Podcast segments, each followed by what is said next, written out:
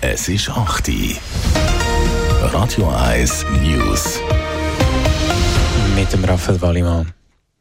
Bei der Schweizerischen Nationalbank SNB kommt es zu einem Abgang in der Direktion. Die 54-jährige Andrea Mechler verlässt die SNB per Ende Juni, wie es in einer Mitteilung heißt. Mechler gehe zur Bank für internationalen Zahlungsausgleich in Basel. Dort übernehme sie per Anfang September die Funktion des Deputy General Manager. Mechler ist bei der SMB unter anderem für die operative Umsetzung der Geldpolitik zuständig.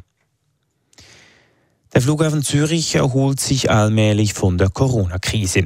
Im Februar sind 1,73 Millionen Menschen über den Flughafen Zürich gereist, wie es in einer Mitteilung heißt. Das sind 75 Prozent mehr als in der gleichen Zeit im Vorjahr. Im Vergleich zur Vorpandemiezeit sind die Zahlen allerdings immer noch etwas tiefer. Die Zahl der Passagiere erreichte im Februar 85 Prozent des Wertes vom Februar 2019. Russland will das Getreideabkommen mit der Ukraine nur um 60 Tage verlängern.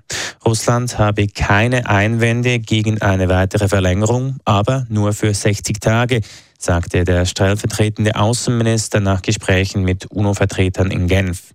Moskau wolle zunächst Fortschritte bei einer parallel beschlossenen Vereinbarung zu russischen Exporten sehen, bevor eine erneute Verlängerung des Getreidedeals in Frage komme. Dazu gehörten Bankzahlungen, Transportlogistik oder die Freigabe von eingefrorenen Finanzaktivitäten. Wird Ihnen präsentiert vom Käserock. Ihrem Skigebiet 60 Minuten von Zürich. Höchst alpin. Es geht noch ungefähr zwei Stunden und dann kommt es Kutten über Zürich. Und es wird nicht nur nass, sondern auch stürmisch. Sogar Blitz und Donner kann es mit dabei haben. Und das heisst, dass es eben auch abkühlt auf morgen. Morgen dann nur noch höchstens 10 Grad.